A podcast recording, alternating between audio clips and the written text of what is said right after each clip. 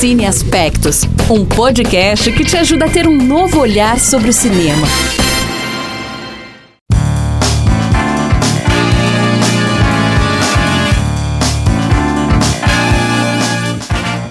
Olá você que está aqui conosco em mais uma temporada do Cine Aspectos. Nós estamos aqui com uma nova temporada, né, para falar sobre o Oscar, é um prêmio muito renomado, é o principal prêmio do cinema, na verdade. E aí a gente está aqui para conversar sobre as categorias, as no os nossos sentimentos sobre os filmes, as nossas apostas, tudo mais. E a gente queria primeiro começar apresentando é, quem somos nós para vocês, já que já é uma nova temporada e você pode estar tá ouvindo pela primeira vez.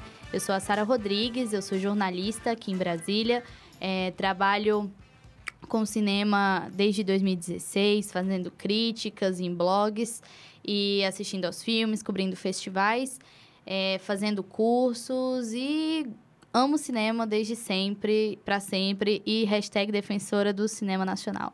É isso. E eu sou a Poliana Fontinelli, é, sou formada em jornalismo e sempre tive muito contato com cinema, sempre tive essa paixão, mas comecei a trabalhar mesmo como crítica aí nesse último ano de 2019. E agora estamos aqui, né, exercendo, falando dessa nossa paixão no, no podcast. E eu sou a Larissa Lago, eu também sou formada em jornalismo, somos três jornalistas. E é, minha paixão pelo cinema também sempre foi desde pequena, mas eu comecei a trabalhar com isso só mais para o final de 2017, começo de 2018, é, indo em cabine, escrevendo em blogs, é, fazendo curso para a gente sempre aprimorar nossos conhecimentos. E a gente espera que, que a gente consiga passar esses conhecimentos para vocês, que a gente consiga é, dar uma nova visão para vocês sobre um filme, sobre é, a premiação em si, porque a gente escolheu o Oscar nessa, nessa, para essa segunda temporada, por conta da temporada do Oscar que, tá, que começou essa segunda-feira, dia 13, com a lista de indicados.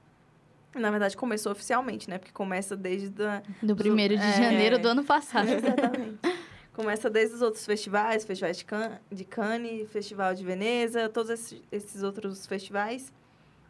E eu posso começar dando uma. E assim, é, é, até mesmo porque a gente está falando tudo isso, porque na primeira temporada a gente já abordou é, como funciona cada área do cinema. Então a gente vai trazer aí, se você acompanhou, né, é, você percebeu que a gente tentou trazer esses. O, o, o, roteiro, a direção e todas essas, essas áreas que são importantes para o cinema. Então o que a gente quer agora é trazer o Oscar é, trazendo a visão do que a gente já apresentou para vocês. Então, isso. a ideia a gente conversar aqui mesmo sobre essas áreas, só que trazendo é, o Oscar como nosso protagonista, né? A gente vai falar dessas, categor dessas categorias e trazer os filmes que estão concorrendo nessas categorias.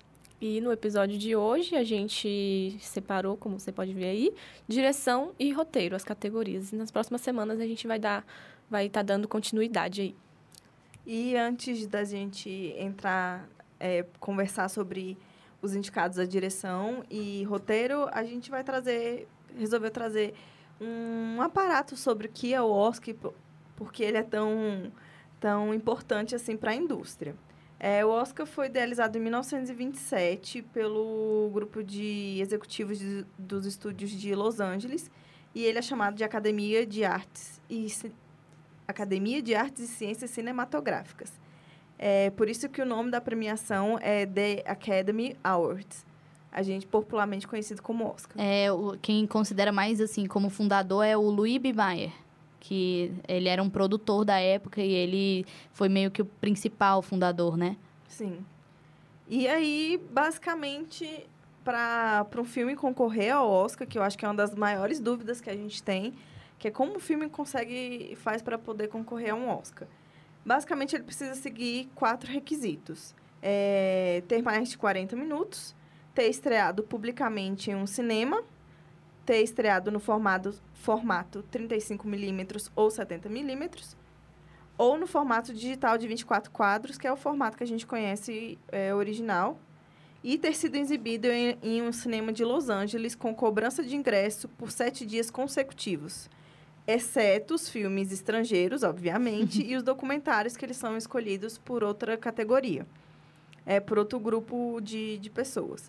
Então, esse é basicamente o que você precisa para concorrer ao Oscar. Por isso, tem a Netflix, que todo mundo tem essa dúvida, que a É. Netflix entrou ano passado na corrida pelo, pelas principais categorias no Oscar, porque eu acredito que anteriormente ela já foi em documentário, nesses assim que são outras pessoas que escolhem, mas no Oscar do ano passado ela veio com tudo, com Roma, e conseguiu concorrer porque ela colocou os, o- os filmes no circuito do cinema e nesse de Los Angeles, que é o, o principal, tanto que Roma passou em São Paulo e no Rio, eu acho, mas são é, sessões restritas, né? São, não é um, um filme comercial, digamos assim. Ela só coloca mesmo para poder seguir esse pré-requisito do, do Oscar. E é interessante que a Netflix esse ano teve 25, né? 24, É. 25 indicações. Sim, E pra- muito mais e do é- que... E é muito legal, principalmente porque a Netflix ela consegue democratizar o cinema para todo mundo. Assim, ainda não tanto, né? Porque a gente ainda, ainda paga. Mas democratizou, eu acho que até para os próprios profissionais do cinema, porque é, se não fosse pela Netflix, talvez o Roma não, não tivesse ganhado, um filme mexicano, sabe? Concorrer categoria que não é de, de filme estrangeiro. Então, acho que ficou bem legal dessa forma. Sim, E eles- grandes nomes recorrendo à Netflix também, né? A gente vai comentar mais um pouco daqui a pouco, mas ano passado teve o Cuarón, agora o Scorsese. É verdade. Então a Netflix está vindo com tudo e boatos, né, de que existe uma certa resistência a isso, porque o que é cinema, acho que já estão se perguntando isso, mas isso é para outra discussão. É. Então, vamos seguir aqui, senão vai ficar um episódio de uma hora e não vai dar certo. É, O Oscar tem cerca de 7 mil membros é, votantes, né? E cada membro tem que enviar uma lista com suas indicações em ordem decrescente do seu preferido, né? O que você não gostou tanto. E essa lista tem que ter um número exato de indicados para cada, cate- cada categoria. Ou seja, no de melhor filme pode indicar 10 filmes, é, 3 no de maquiagem e 5 nas outras categorias da, da premiação. Então, esse é o número que a pessoa precisa seguir na, lis- na listinha dela. Como faz para ser um Uhum. membro do Oscar? um membro da academia, no caso. Esse Bem, aí é o passo a passo, né? É, vou ensinar vocês. Vocês não vão poder Então, ser... meninas. Então, meninas, já começo é, acabando com o sonho de vocês, porque vai ser muito, muito, muito, muito, muito difícil vocês conseguirem entrar para o clubinho do Oscar. Porque você precisa ser convidado pela academia para se tornar um membro ou provar ter conquistado grandes feitos na área de arte cinematográfica, obviamente. É, antigamente, os membros eles eram vitalícios, mas a partir de 2018, é, a filiação passou a ser só de 10 anos. E muita gente diz que se você foi indicado alguma categoria, por exemplo, é, foi indicado na categoria de direção, eu fui indicado na categoria de direção, automaticamente eu já faço parte da academia. O que eu vi é que, que, assim, se você é indicado às categorias, é, você ainda passa por um comitê de, É, Isso. de organização, né? Lá da organização, Isso. assim.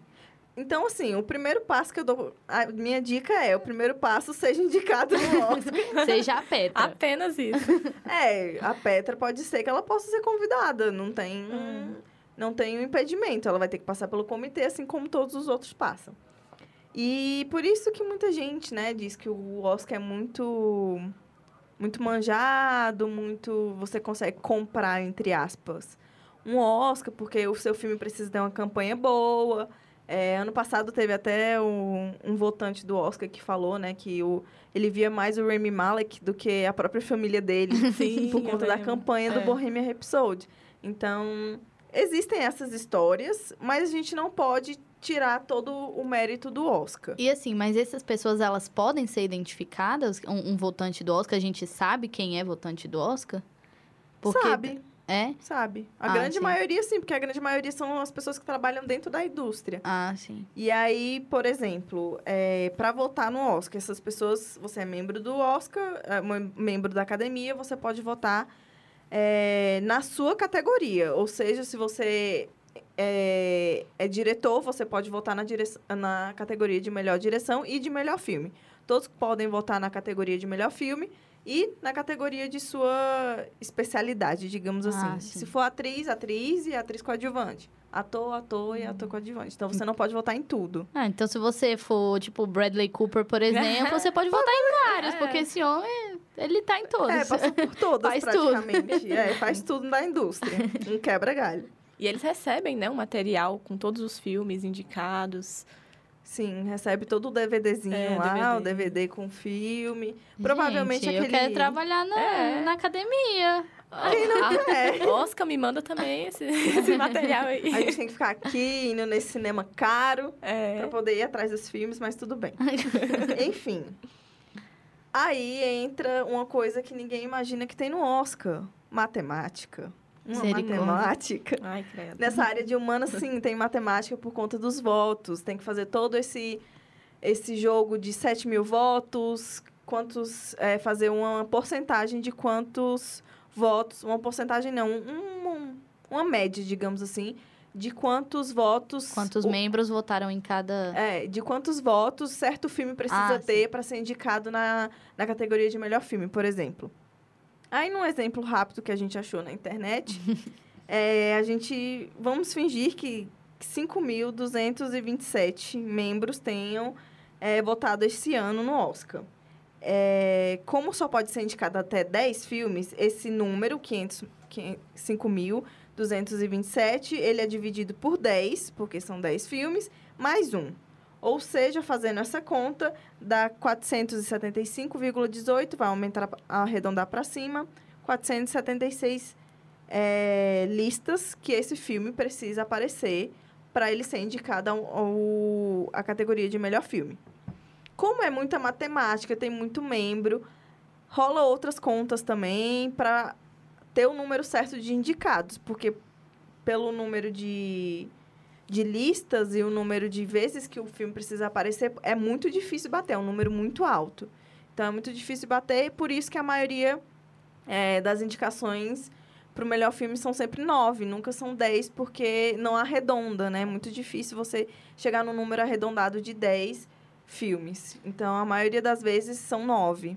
E aí a Larissa tá aqui falando, né? A gente tava até conversando um pouco antes, porque se eles eles fazem outras contas e tudo mais, é tudo do jeito que eles querem, né? Não tem uma coisa que é exata, assim, é tudo do jeito que a academia quer, do jeito que eles imaginam, então por isso que parece mesmo que o Oscar é tão comprado e que é do jeito que eles querem, eles vão fazer do jeito que, ah, então esse ano não vai ter nove, vai ter oito, não, esse ano vai ter sete. Não, cara, Porque É a do conta je- não bateu. é, porque a conta não bateu. Então, ah, esse filme vai ficar de fora porque a É. conta não bateu e pode perder, sei lá, um, um puta filme Uhum. que podia ter, ter vencido.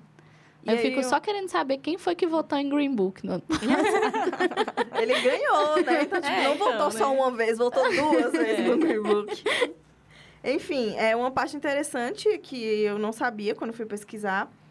É que se um candidato, um filme candidato, é, ultra- ultrapassar 20%, os 476 votos do exemplo que a gente estava usando, do- em primeiro lugar, ou seja, se ele tiver 572, ele pode fazer um.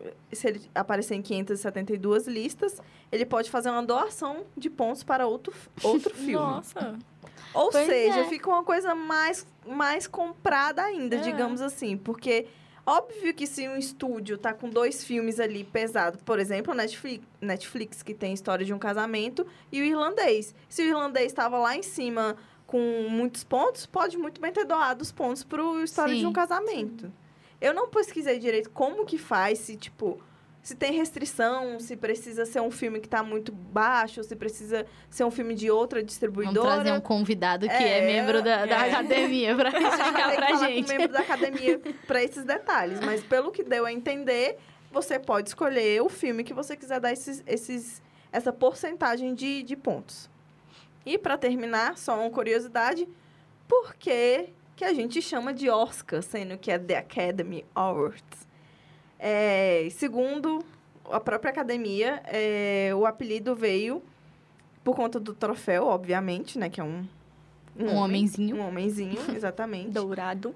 É, ele foi chamado assim na, a, na primeira vez em 1930, ou seja, alguns anos depois, né, que o Oscar tava, ou que o The Academy Awards estava é, foi criado e foi por conta de um, uma bibliotecária que, que, trabalhava na organização do evento que falou que o, que o troféu parecia o tio dela, que se chama Oscar. Aí ganhou esse apelido carinhoso e em 1930, 1939, a academia oficialmente adotou o nome. Meu Olha Deus. Só, só porque era uma... É qualquer coisa, absolutamente qualquer Exatamente. O coisa. tio da bibliotecária. O tio da bibliotecária, Oscar. Exatamente. Ficou conhecido como Oscar por conta disso. E hoje eu acho que ele é muito mais conhecido como Oscar Do do, que The Academia Academy Awards. Ou a premiação da academia. Enfim, Sim. vamos para o que interessa. É, e, e qual que é o período mesmo que os filmes concorrem? Primeiro de janeiro, né? Acho que os É, filmes que vão concorrer no. Eles, acho que é entre 1 de janeiro e 31 de dezembro, né? É, que eles precisam é o ano ter todinho, sido é. lançados nos Estados Unidos. Porque, por exemplo, 1917 ainda não chegou pro Brasil. Jojo Rabbit também ainda Pois não. é, e aí. Mas já tá concorrendo porque ele foi lançado é, nesse período de 1 de janeiro a 31 de dezembro. E a gente sempre consegue saber quando que vai sair a lista de indicados, porque é sempre duas semanas antes, né? Tipo, eles têm até é, os votantes, que no caso os membros do, da academia, eles têm duas semanas para escolher os vencedores das suas próprias categorias. Então, geralmente é só fazer essa conta de duas semanas que, que dá pra gente saber a lista. É, Isso. e só uma curiosidade também em relação ao filme estrangeiro, né? É que cada, cada país envia um, tem direito a enviar um filme é, para essa disputa, mas só cinco filmes são escolhidos de cada. É, para essa categoria, né? São só cinco, mas cada país pode enviar um. É. E aí, no caso, a gente Ficou ficou, de de, fora. A gente ficou de fora. É. É. uma lista bem disputada, essa de Sim. filme estrangeiro, porque a gente não tem outro espaço no Oscar. Outro, outro É. problema do Oscar. A gente não tem esse tanto esse espaço dentro dentro da premiação, que é Sim. basicamente toda americana.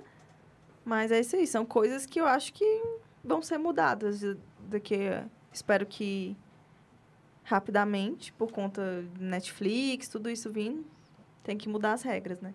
Com certeza.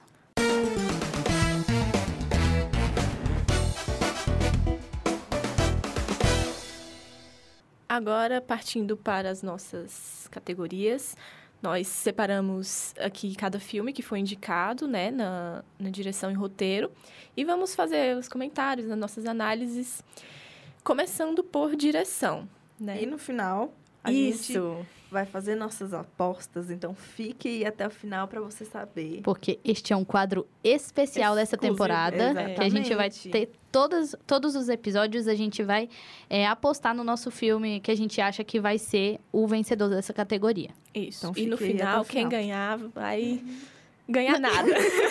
Quem ganhar vai ganhar a recompensa de ter acertado. Isso. É, vai ganhar um parabéns. É, começando pela, me, pelo melhor de direção, né? Acho que a gente já pode começar pelo que tá aí em alta, todo mundo apostando, que é o irlandês do Scorsese. Primeiro porque ele tem esse nome. Ele já estava sendo cotado só de ser um filme do Do Scorsese. Scorsese, exatamente. Que é um filme. Eu vou começar falando, assim, das minhas percepções, porque eu demorei muito para assistir. Eu vou confessar que eu não estava nem um pouco com vontade de ver, porque eu não gosto muito, não sou muito fã do estilo de filme, de máfia e tal. Mas eu, eu assisti anteontem. Dá uma sinopsezinha. É, sim, sim. Tá. É, melhor você dar uma sinopse. Não, é a história do Frank Sheeran, né? Que é um cara... Ele é motorista no, no começo do filme. E ele começa Adotar outra a- profissão. É. ele vai conhece, fazendo umas conexões aí com, com o pessoal, O pessoal da máfia com o mesmo, pessoal da né? máfia. E começa a, a se inserir aí dentro desse mundo. Tipo, e é um, o filme acontece É, tanta é um coisa. filme- é, é um Sim. filme. É, são três horas e meia, É. né? Tem que acontecer muita coisa.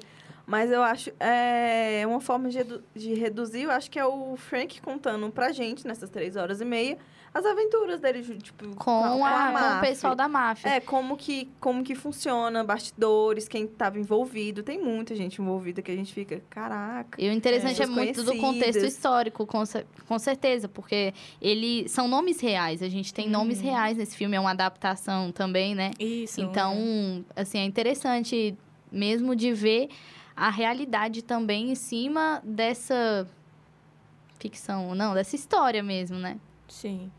E, como a gente falou, é um filme de três horas e meia, então não é um pouco, não é um pouco fácil assistir. Teve até toda essa repercussão aí na internet, que com Tem certeza. muita gente reclamando É, que, Se que dava podia pra banheiro assistir. ou não, se É. podia dar pausa ou não. E se podia, é, se podia dar pausa, se podia. Teve gente que até fez, não, você vai assistir de tal hora a tal hora. É, separou como no um seriado, como se como fosse uma uma minissérie. série. Isso. Mas é isso, é, é um filme difícil mesmo, porque ele tem vários detalhes, tem muitos personagens, acontece várias coisas e acho que uma das coisas que mais pegou pra mim assim é, é justamente isso. São vários, é muita informação e eu senti a minha atenção é, tipo indo Oscilar? oscilando. Eu comecei o filme interessada, aí eu de repente já tava meio assim aérea, aí depois eu, nossa, tá legal, aí eu fiquei curiosa. Aí depois, sabe, foi um- umas idas e vindas. Pra mim, assim, é um filme muito carregado mesmo de emoção, assim, expressividade, porque é muito real e é muito detalhado, como a Polly falou. Tem muito detalhe, assim, que você tem que prestar atenção e que é, a direção do Scorsese faz tudo ser muito muito palpável pra gente, porque ele é muito cuidadoso. Então, é, tem cenas que eu olho e eu fico assim, gente, como que ele fez uma cena simples, uma cena que era só pra ser ele escolhendo uma arma, assim, não é um spoiler, mas que é a minha cena favorita, assim, como que ele consegue fazer ele pensar em cada uma daquelas armas de uma forma diferente? Então, eu- o Scorsese, ele, ele tem essa... Essa Esse feeling. é, esse feeling, assim, de o que, que eu vou fazer pra ser diferente como diretor. Eu não vou simplesmente, ai, pego essa arma e pronto e vou sair. Eu vou escolher com cuidado, eu vou dar uma, um tom especial. Então, eu acho E- muito interessante eu comentei isso. com as meninas, depois que eu assisti, que ninguém consegue fazer um filme de máfia como Scorsese. Não, Não tem consegue. como, não tem como. Inclusive, esse é, relembra um pouco os Bons Companheiros, né, dos anos 90, que, tipo, eu amo os Bons Companheiros. Eu Eu, acho o melhor filme, de filme sobre máfia que existe, que é do Scorsese também. Então, tipo, relembra isso. Tem o Robert De Niro de Perfeito. novo. Então, assim... E como eles trabalham bem, Eles né? trabalham muito bem juntos. E, enfim, eu acho que também que é um filme super completo e apesar das três horas e meia. Mas, assim, uma coisa que a gente não consegue duvidar do Scorsese é que ele sabe ser diretor de cinema. Ele gosta muito de cinema. E ele estuda cinema. E ele traz tudo que ele estuda pra, pra gente, pra gente conseguir ver. Por isso que eu acho que é um filme cansativo também. Por outro lado, vira um filme cansativo porque tem muito detalhe. Você tem que prestar atenção em muita coisa.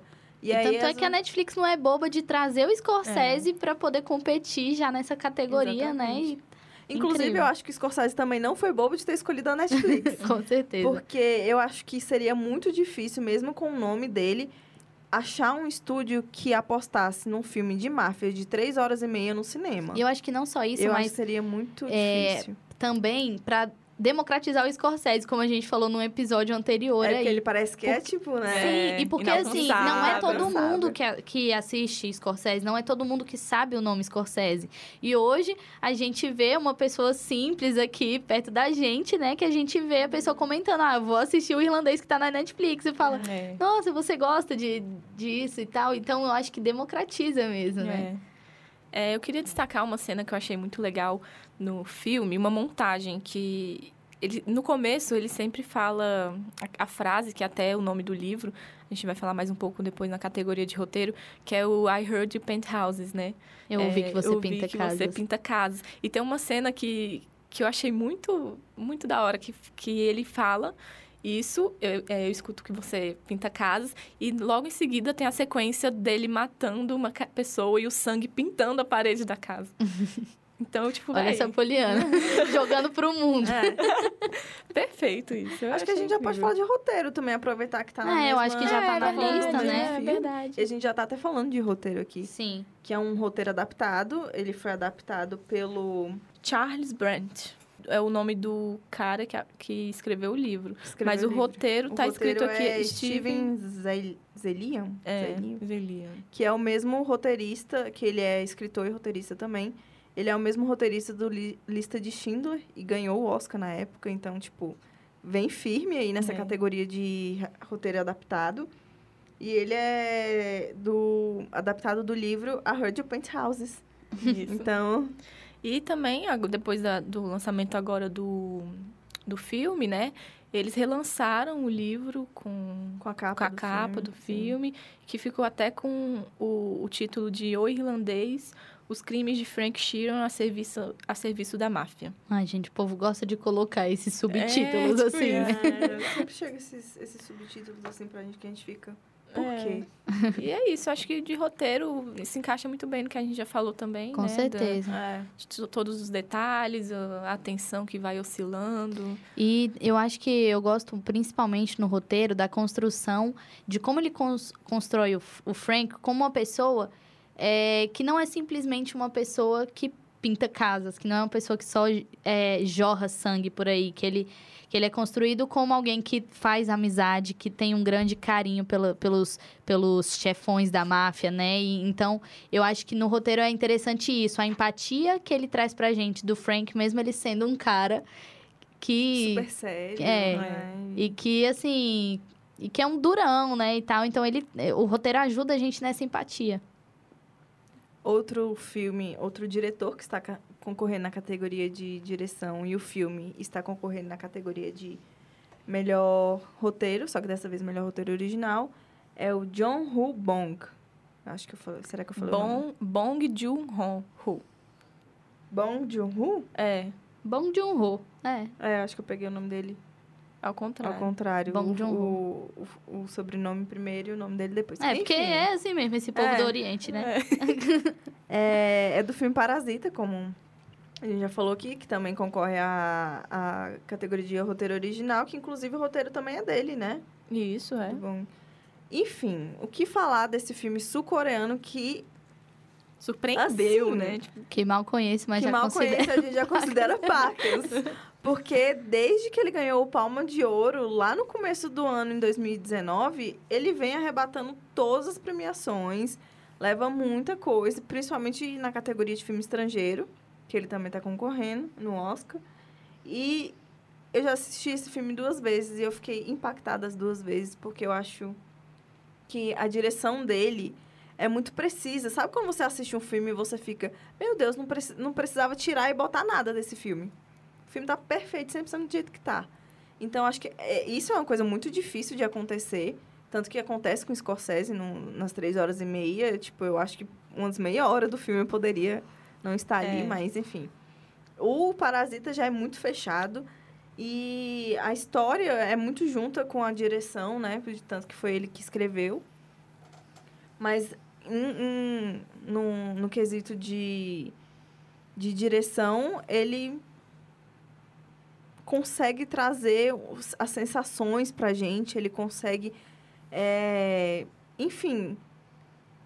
Primeiro que a história é na, na Coreia do Sul, uma coisa que a gente já não conhece, a gente não, não conhecia. Então a gente conhece a família ali numa situação muito ruim. E aí a gente vê eles crescendo e tem, tipo, comédia, tem drama, tem terror quase, É. tem um suspense assim. tem uma cena lá que, meu Deus, me deu uns calafrios. Tem um suspense, então, tipo, ele consegue misturar muita coisa em um filme só e fica extremamente perfeito. Principalmente porque, não, quem já assistiu sabe a cena que eles estão na casa da- das pessoas ricas, que eles trabalham para essas pessoas ricas, que eles não, teve, não deveriam estar nessa, nesse momento lá. E tem uma dança entre eles de se esconderem para eles não. Não. uma vistos. dança, no caso, não literalmente, mas para eles não serem encontrados. encontrados no, na casa. E, tipo, isso é um jogo de câmera muito bem feito, muito bem articulado. Enfim. E assim, é Perfeito. difícil falar de, de Parasita porque a história complexa que é, né?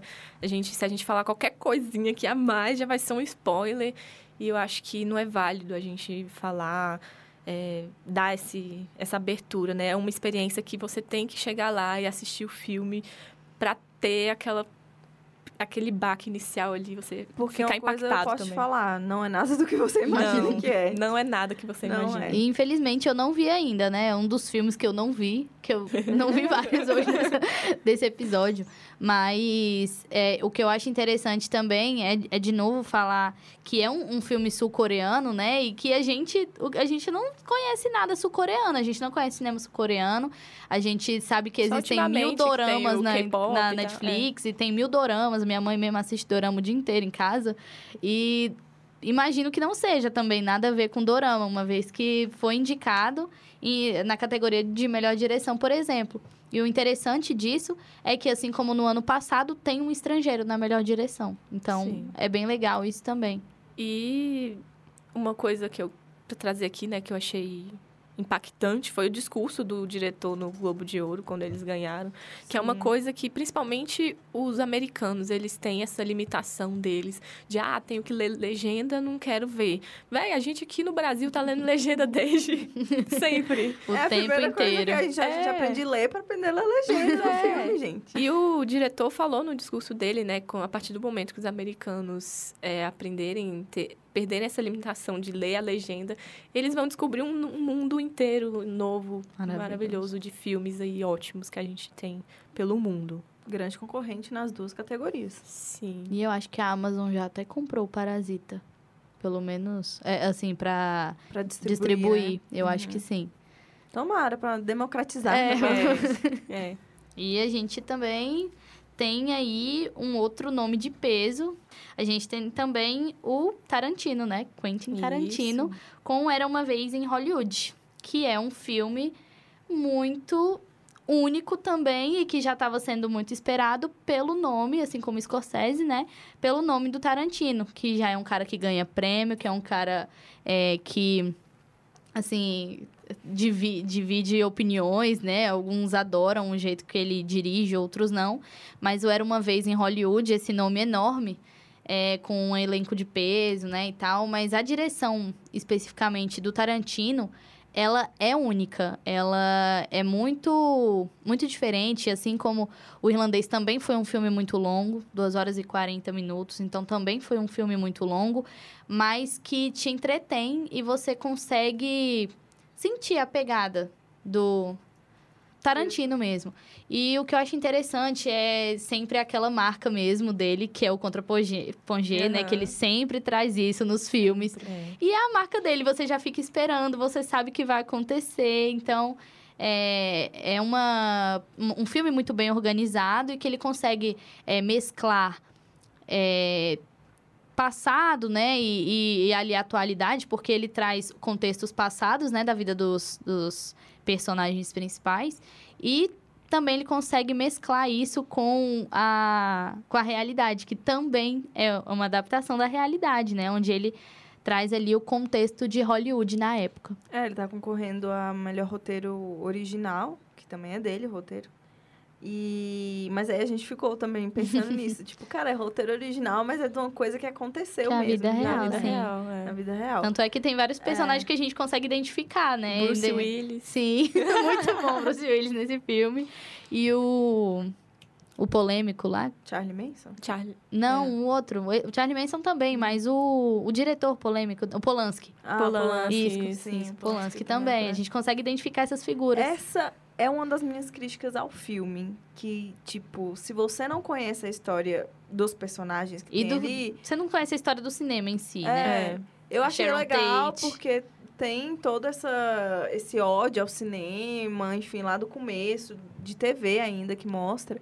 Mas uma das minhas críticas é, se você não sabe a história do Charlie Manson, da Sharon Tate, você fica muito perdido no Muito, filme. É. Porque o Charlie Manson aparece uma Até cena. a questão dos hippies também. Os hippies também são É, históricos. Eles sim. também foi um contexto histórico ali da época. Exatamente. Então você E tem que ser aqui, muito por exemplo, vidrado em história é- pra você saber. História do cinema, história. Assim, você tem que saber isso pra você pegar Foi- as é referências. uma coisa que, que, que eu critico muito, principalmente do Tarantino, porque é, é um roteiro bom, legal, mas essa parte me pega porque eu sempre imagino as pessoas, outras pessoas que não conhecem a história, que não conhecem o Tarantino assistindo esse filme. Então meio então que meio que fica num, num clubinho é ali, pra um, pra um clube específico de É. pessoas. Mas até mesmo entre os fãs de- do Tarantino, eu vi uma certa resistência a esse por ser diferente. Porque até o negócio mesmo da, do sangue, né? Ah, Ah, esse filme do acho- sangue, tem muito nesse não- sangue. quase não tem Nesse sangue. quase não Sim, tem, mas é a só ali cena no que final. tem, Mas eu a acho tem. fantástica e derrama muito sangue. Sim. E é a cara dele. Quando vai chegando pro final, vai É. chegando a ser assim. Tarantino chegou agora, mas Sim. claro, é ali nos 30, 40 minutos antes de acabar o filme. Pois é, você começa, tipo, cara, o Tarantino tá diferente. Aí depois, depois O quando Tarantino chega, tá diferente. aí chega no Esse final. Tarantino tá É. Quando chega no final, ah, tá aí ele, Ah. entendi. Mas é, uma coisa que eu achei muito legal, que eu amei no, no filme, foi justamente essa percepção do- das produções de filmes, porque são vários filmes dentro do filme. Então eu achei isso muito legal. Eu, caramba, assistindo e, e adorando aquilo. E tem até uma cena que, que me marcou, foi é que o, o personagem do, do Leonardo DiCaprio tá gravando o filme dele e ele erra a fala e aí a gente escuta a voz do diretor assim, ah, não, volta. Aí a nossa câmera volta como se fosse a câmera do... Volta pro ângulo inicial, como se fosse a câmera também lá do filme dele. E vai eh, repetindo tudo, aquele mesmo Uhum. negócio ali. Ou seja, o ângulo A ali gente da... viveu também É, a- exatamente. O, o retorno, né? A gente viveu o retorno Eu acho que é filme. uma coisa que É. o Tarantino consegue fazer bem nos filmes dele. Introduzir a gente ali naquele... Num ambiente que É. ele criou. Porque muitas vezes o ambiente que ele cria é louco. Então, você se introduzir ele é muito difícil. Uhum. Enfim, seguindo nossa listinha, a gente tem o Sam Mendes. Não somos capazes de opinar. De opinar. De 1917, exatamente. Não somos capazes Glória de opinar, porque ícone. Porque a gente ainda não viu o filme. É. Mas o, esse, o que a gente pode dizer de 1917 é que ele é uma grande surpresa, porque até o Globo de Ouro ele estava escondido ali. Eu, pelo menos, não tinha visto nada assim de buzz, de coisa tipo, olha, esse filme pode ser que seja indicado, porque a gente a mídia sempre lança antes, né? Tipo, ah, esse aqui é um bom concorrente, esse aqui acho que vai estar na lista. E aí chegou 1917 ganhando o prêmio principal do Globo de Ouro e todo mundo ficou, como assim? Que filme é esse? Que- a a única coisa que a gente tinha ouvido sobre o, o- sobre o 1917, eu, eu gosto de falar 19 17, que é mais fácil. é que o nosso amigo Ítalo, que participou com a gente Isso, do, é. do episódio de filmes da década, ele é designer e ele ficou encantado, assim, já faz quase um ano que ele viu esse, esse, Esse cartaz, pôster, é. né? O, o pôster do filme. Ele falou, nossa, eu tenho que ver esse filme porque o cartaz é muito lindo. E a gente, E a gente nem quer. aí, tá? Que filme é Que filme esse? é esse? E agora tá aí, né? Concorrendo melhor direção. É. E aí, um fato interessante que, tipo, a gente pode dizer, já que não somos capazes de opinar tão, tão nessa, nesse filme, é que o Sam Mendes, ele ganhou, há exato 20 anos atrás, o Oscar por Beleza Americana, que foi ele que dirigiu.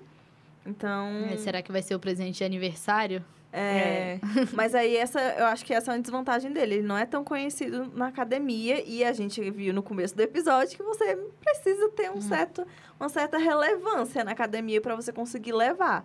Mas eu acho que ele ganhando Globo de Ouro, ganhando Critic Awards e prêmios de sindicato, eu acho que esses prêmios ajudam a pessoa a ficar mais visível ali no meio da no meio desse tanto de filme, no meio do Scorsese, no meio do Tarantino, entendeu? E uma coisa que ajudou muito também, que a gente até comentou essa semana, foi aquela, aquele vídeo de bastidores que lançaram, que divulgaram no, na internet recentemente, que é de um.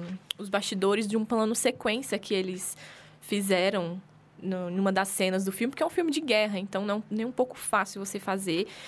E eles mostram, é uma comparação entre a cena gravada e, a, e os bastidores ali de como eles estão fazendo aquilo, que é uma coisa muito interessante. Todo mundo ficou de cara também. É, o plano de sequência, muita É. gente fala Porque plano É de verdade, sequência esse é de- E aí é. eu já vi esse plano de sequência inteirinho no Twitter. Então eu amei. E o que que isso... Por que que eles fizeram isso? Justamente pra ajudar nesse buzz. Sim, é, o, é o E você trailer fica- inteiro, é, não é? e você Cara, é muito comentando, lindo, cara, e que fica direção- mostrando como foi gravado e como é muito lindo. Isso mesmo. ajuda a gente no, no que as pessoas estão comentando e no comentar, caramba, olha o que esses caras estão fazendo. Com certeza ajuda na- nessa, É, nesse nessa- buzz deles. E também o filme está indicado a melhor roteiro original. Só pra gente falar uma sinopse, né? Pra quem provavelmente não sabe o que que é. E só sabe que é filme de guerra. É, que só sabe que é um filme de guerra. É, a sinopse é a seguinte: na Primeira Guerra Mundial, dois soldados britânicos recebem ordens aparentemente impossíveis de cumprir. cumprir. Em uma corrida contra o tempo, eles precisam atravessar o território inimigo e entregar uma mensagem que pode salvar 1.600 de seus companheiros.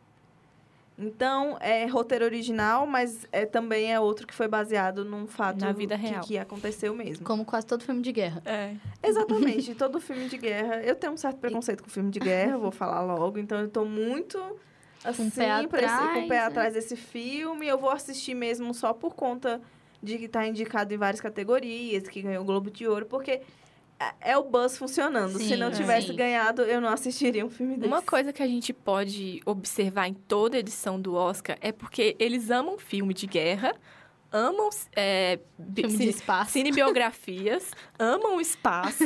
Então você pode perceber aí um padrãozinho que sempre, todo ano vai ter um desses aí escondido. Dizem que o filme de guerra escolhido é o filme nacionalista, né? Tipo, tem que ser, Hum, no Oscar é. sempre tem que Ah, ter um é filme verdade, nacionalista. pra, e pra o quê? adorar É, o povo... Sniper americano, É, entendeu? Eles também amam filmes que falam sobre eles, Hollywood. Sim, né? é, é, porque Já eles são bem La agora narcisistas e são muito patriotas. É. Então, assim, eles querem... Tan- Tanto é que todos os filmes, eu não sei se vocês já viram isso, mas todos os filmes dos Estados Unidos, eles precisam mostrar a bandeira em algum Sim. momento. Todos os filmes, é uma Uhum. obrigação para todos os filmes que são lançados em Hollywood. Eles têm que mostrar a bandeira. E é bizarro isso. É. E para finalizar a nossa lista de melhor direção, a gente tem o Todd Phillips, que também é um queridinho aí de um filme que tá agradando todo mundo, que é o Coringa. Apesar da polêmica, né? Ah, é muito violento, blá blá blá. dá, dá. Mas a direção dele é muito boa. E o Coringa não. Não sei, né, se talvez leve melhor direção, mas é um, um filme que foi bem dirigido, até por ser uma história que a gente já viu de outras formas, a gente já conhece É. o Coringa de outros carnavais, e a gente teve uma história nova mesmo sendo um cara um cara Diferente. diferente, novo. né? E acho que tá em roteiro também, Tá, é roteiro roteiro, adaptado. adaptado. Foi adaptado Então- pelo próprio Todd Phillips e Scott Silver. E é adaptado de HQ, só que a HQ não específica, né? Que o próprio diretor, eu lembro que quando começou, chegou perto de lançar o Coringa, ele falou que não era, não era um filme adaptado de nenhuma HQ específica. E é muito legal porque ele é um filme que ele é bem coordenado e ele tem easter eggs específicos é, dentro do próprio filme. Ele tem Uhum. coisas que você consegue enxergar é, nas salas, né? Por exemplo, o ponteiro do relógio que está sempre no mesmo lugar. E você consegue identificar nessa, nessa direção é, muita sincronia e muita... É, é uma beleza muito... É, é muito especial, eu acho, assim. Eu gosto Sim. muito. É um dos únicos filmes da DC que eu gosto. e É isso. Mas mesmo a gente sabendo que é uma direção foda, porque para você ser indicada ao melhor direção tem que ser uma direção espetacular, eu acho que o Todd Phillips é o que tá mais embaixo da lista dessa Sim, de melhor direção. Porque eu acho que é o que tá com menos chance de ganhar aí. Acho que, acho que é ele. Porque até pelas outras premiações, né, que já foi acontecendo, o Coringa tá arrasando no Eu melhor que. ator. sim, que- ele foi indicado, eu acho, mais por, pelo filme em si, não pela direção especificamente. Exatamente. Porque a gente tem ele lá no melhor ator, no, é, talvez a fotografia, que eu também acho fantástica, e, e trilha sonora, que eu também acho ótima, mas Uhum. especificamente direção. Especificamente direção não tem nada que, tipo, tem um brilho como É. os outros filmes os outros filmes têm, principalmente o brilho na direção. Sim. E aí, pra fechar a lista, acho que de roteiro original de, foram de Direção já foram todos. E de roteiro, Roteiro original, original, faltam dois. Faltam dois. Entre Facas e Segredos foi um que a gente não conseguiu assistir, nenhum de nós. É, Assim, já eu vou dizer que eu não cinema, queria mas- ver porque eu achei o pôster horrível. Não, não. Não, julgue, um, é. não julgue um, filme pelo pôster. É. Mas eu, eu achei muito brega, assim. Mas Só eu tava que com- agora, né, que é. todo mundo tá falando, esse elenco de peso também. Sim. Então- É porque foi um filme que cresceu muito com um, um buzz orgânico, né? Tipo, quando ele lançou, eu lembro que ninguém falou nada. e, É, não e tava pelo muito trailer parecia ser um cotado. filme meio confuso. Aí você fica, tá, Sim. é um filme qualquer. que Você tem vontade de ver pelo elenco mesmo, É. mesmo, assim. Porque o elenco é mais Chris de Evans. peso, né? Tem É. gente, assim, que a gente conhece. Exatamente. Chris Evans. Chris Evans. Saudades. aí, e ele cresceu mais por conta, né, desse buzz todo. E foi um que a gente não conseguiu assistir. Mas tá aí na categoria de É. roteiro original. É a única categoria que ele foi indicado. Então é porque o roteiro é, muito bom. Porque ele tava disputando com gente bem. E o que falta no melhor roteiro original é também um da Netflix, que surpreendeu a gente também, que é a história de um casamento. Que nós É. três amamos, Amamos de todo o coração. todo coração. Sim, que é um filme muito muito Sensível. forte, muito sensível, que tipo faz você ficar reflexivo, faz você ter aquela análise, sentir o que os personagens estão sentindo. Tem esse muito esse É muito profundo, É. né? E ele, ele consegue aqueles diálogos intensos deles é, durante durante assim parece tudo muito real, muito É. improvisado que eles eles passam horas brigando e você e você consegue ver aquele casal assim, você introduzir ali, você, cara, eles estão brigando de verdade, não é um roteiro escrito, eles estão brigando ali e parece que eles estão, sei lá, não sei se em algum momento eles pensam em relacionamentos passados e que eles querem jogar na cara alguma coisa que aconteceu mesmo com eles, mas parece muito improvisado tudo aquilo. Então acho que fantástico mesmo esse filme e por mim E merece. Eu acredito também que quando merece. você é indicado a roteiro, não é só por conta do roteiro em si. É por conta de todo o que abrange o roteiro. Como a gente falou na primeira temporada, o roteiro é a base de tudo. sim, Mas, e no História de, de um Casamento, eu acredito que o roteiro foi muito a base de tudo, mas a atuação dos outros também. A atuação a gente vai falar num, em um episódio nas próximas semanas. Mas eu acho que é, é você ser indicado a roteiro, é você também ver seu roteiro ganhando vida ali no, no filme e, tipo. E o, pra mim, o também. interessante desse roteiro é que geralmente a gente tem os filmes, a gente tem o roteiro do casal que se conhece, se apaixona, casa e viverão felizes pra sempre. Esse filme, ele mostra a história do casamento, então ele veio depois. E é Tanto uma, que uma pegada que história de um ninguém. divórcio. Né? É.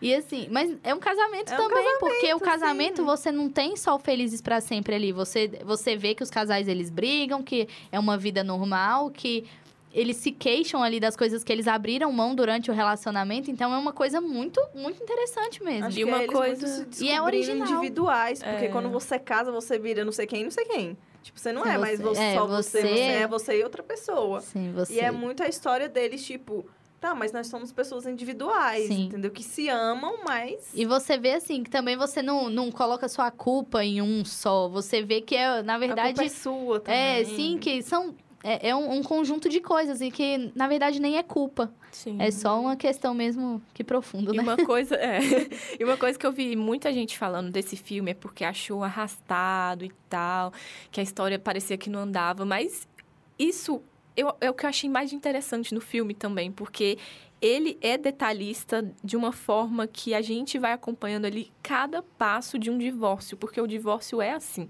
é arrastado, é, é, é chato, assim, difícil. difícil Difícil pro, pra criança. para criança, para cada um do- das pessoas ali, para os pais da- de cada um. Nossa, Sim. então Então, apesar de ser um, um roteiro que é inovador, mas é real na vida é de muita real, gente. é. E aí, é, só pra falar, História de um Casamento concorre com Noah Baumbach e, é, e o Entre Facas e Segredos é o Ryan Johnson. Isso. Sim. Inclusive, Os o- dois são diretores também do filme. é que, que inclusive a história de um casamento é inspirado nos acontecimentos reais do na vida do casamento do, do roteirista e, e do diretor Noah Baumbach. E indo pra roteiro adaptado, faltam três, é que a gente só comentou o irlandês, o Coringa e Coringa. A gente tem o Jojo Rabbit, Sim. A Isso. Taika Waititi. Taika Waititi, que O- foi o, o, o roteirista, o Roteirista, roteirista, diretor, diretor e, e ator. e ator do filme. na verdade é, é baseado num livro é chamado Caging Skies, da Cristina Leonens. É, Que não tem tradução no é, não Brasil. tem tradução para o Brasil. E foi o, o Taika que, que adaptou aí. E é um filme que eu achei muito, muito lindo. O, para quem não sabe, é uma sátira antinazista sobre... E que até o, o Taika faz o Hitler no, no, no filme. Que é a história de um menininho, de o Jojo, que tem 10 anos. Que ele é totalmente... é, tem esses ideais nazistas totalmente cego, assim, podemos, podendo dizer. E ele tem esse amigo imaginário, que é o Hitler, né? Ele tem o Hitler como um amigo próximo dele ali, fica imaginando ele, conversando com ele. E a gente vê essa, apesar de ser uma comédia, né, essa, ter essa sátira, a gente vê muito como que era a realidade daquela época. A gente vê muito a destruição da a guerra na vida das destruição, pessoas. É, Tipo, ele mostra de uma forma engraçada, mas, tipo, no fundo não é, uma, não é engraçado, entendeu? exatamente. E é, é, e eu acho que isso que torna o filme muito interessante também. É. Ele é bem. É, tudo é muito bem administrado, É. né? Tipo, tem é, aquele equilíbrio ali. Tem o, o peso real, mas também tem a sátira. Porque você fazer uma sátira sobre um assunto desse poderia ter ficado, tipo, muito escroto, É. muito escroto. Mas ele balançou muito bem aonde que ele ia mostrar pra gente que era sério e aonde que ele ia mostrar pra gente que era uma sátira. Então, eu acho que balançou muito bem. É, ele dirigiu o, o Thor Ragnarok, que eu acho É. que foi o trabalho mais famoso dele. E o Thor Ragnarok melhor- também tem a mesma, a mesma Amo balança. Thor Ragnarok. Que é também muito Melhor cheio de Thor. sátiras, É, né? É, o tem É. o mesmo balanço de ser sátira Thor e engraçadinho. onde que é, É. é, e onde que, que é sério. Eu acho que ele é um forte concorrente nessa, Sim. nessa categoria. E é um dos meus favoritos, eu amei. e também é interessante que durante o filme ele vai implantando várias dicas, vários detalhes ali que mais pra frente a gente vai fazendo aquelas conexões com o que aconteceu antes. É uma coisa bem interessante. Outro roteiro adaptado que está concorrendo é Adoráveis Mulheres, da Greta Gerwig, que ela também é a diretora e muita gente também reclamou que ela não foi indicada a melhor direção. Que era quem podia ter sido, né? E a gente não teve nenhuma mulher, né? É. É, tinha a Olivia Categoria. Wilde também, com fora de Ah, é. série. É, enfim, tinha, com certeza tinha várias outras que, infelizmente, não entraram na, na categoria de direção. E é, o roteiro dela é adaptado do livro Little Woman, da Louisa May Alcott, que foi escrito em 1868, então é um livro muito antigo. E ele é considerado um clássico da literatura americana, tanto que ele já ganhou várias adaptações. Então, assim... Mulherzinhas, né? É. Mulherzinha. Ele já ganhou várias adaptações para TV, para o cinema. Se eu não me engano, eu acho que essa adaptação da Greta é a oitava já. Nossa. E por isso que muita gente ficou meio assim com, com isso, porque, tipo, caraca, mais uma adaptação. Mas eu achei o filme muito bom por ser uma adaptação. E eu, na minha opinião, ele é o mais forte na categoria de roteiro adaptado, porque eu li parte do livro, até certo ponto do livro, e o que eu li estava praticamente 100% ali na tela Traduzido, né? tava 100% ali na tela de uma forma super dinâmica que parecia que era como eu tivesse imaginado quando eu li o livro. Então acho que ela soube adaptar muito bem a história e botar coisas dela também, coisas é, detalhes que que ajudam a Greta a criar uma identidade em Hollywood. E eu achei muito boa a adaptação. Eu gos- eu gostei muito do livro, gostei muito é, do filme, apesar de que eu não acho que ela deveria estar na categoria de direção. Mesmo querendo uma mulher lá, eu acho que não, não a direção dela nesse filme não foi tão, não foi tão boa. O elenco, 100% maravilhoso, É. 100% incrível. Amei todos. Mas, enfim, eu acho que ele é, é a melhor adaptação e com certeza ele vai ser comparado às outras adaptações de- Adoráveis Mulheres. Enfim, vai, vai ser o peso aí entre os dois. Se eu não me engano, ele ganhou o Critic Awards de roteiro adaptado. O Globo de Ouro eu não, não, não, não me recordo. Não lembro. Mas eu acho que o Critic Awards ele ganhou. E a gente, pra finalizar o melhor roteiro adaptado, né? E finalizar os nossos, nossos filmes do episódio, é, a gente tem Dois Papas, que é o roteiro adaptado do Anthony McCartan. E Dois Papas é uma gracinha. Ai, é uma amei. fofura de filme. Ele é Quando que muito a gente diferente. imaginar que ia falar que um filme de papo fofo. É. Sim, e é muito legal porque é muito ele é muito cativante, né? Ele é um filme que ele que ele constrói assim uma ideia diferente do que ele- a Sim. gente imagina da vida de um papa. Com E- certeza. Até diferente do que a gente imaginava que seria um filme de papa. Quando, quando eu vi que ia lançar, eu ficava, meu Deus, como assim? Dois vai, vai ser meio chato.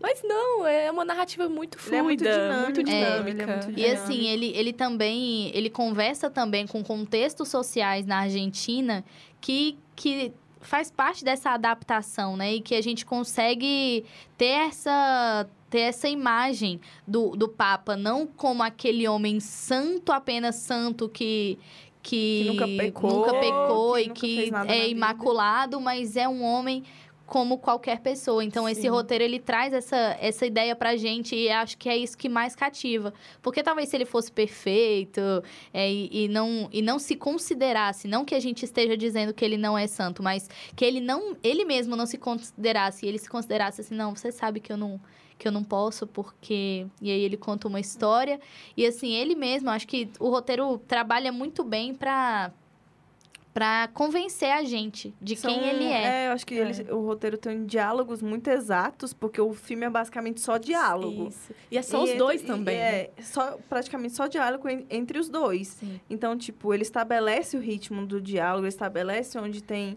uma briga, onde não tem. E que não e fica os personagens cansativo. são muito bem construídos, porque são personagens conhecidos. Então, Uhum. precisava ser... O estudo de personagem ali para criar cada um, eu acho que foi incrível também. De, de você pegar os trejeitos do Papa, de você interpretar um Papa, eu acho que é uma coisa muito... É. Uma coisa que pesa muito para você. Principalmente se eles forem da religião, né? Sim. Mas eu acho que é um roteiro muito. O roteiro foi adaptado do, do livro Dois Papas, Francisco Bento e a Decisão que Abalou o Mundo. Então, se você assistir o filme, você vai saber que decisão foi essa. É. Ou se você acompanha o jornal, né? que- É, acho Que foi, acho que a gente pode dizer, porque é da história, né? Que foi a renúncia, dele ao, ao, pap- Uhum. ao pap- papado? Pap- Papado. papado. Que é até uma coisa que, que ele. O filme é diferente, porque geralmente esses de.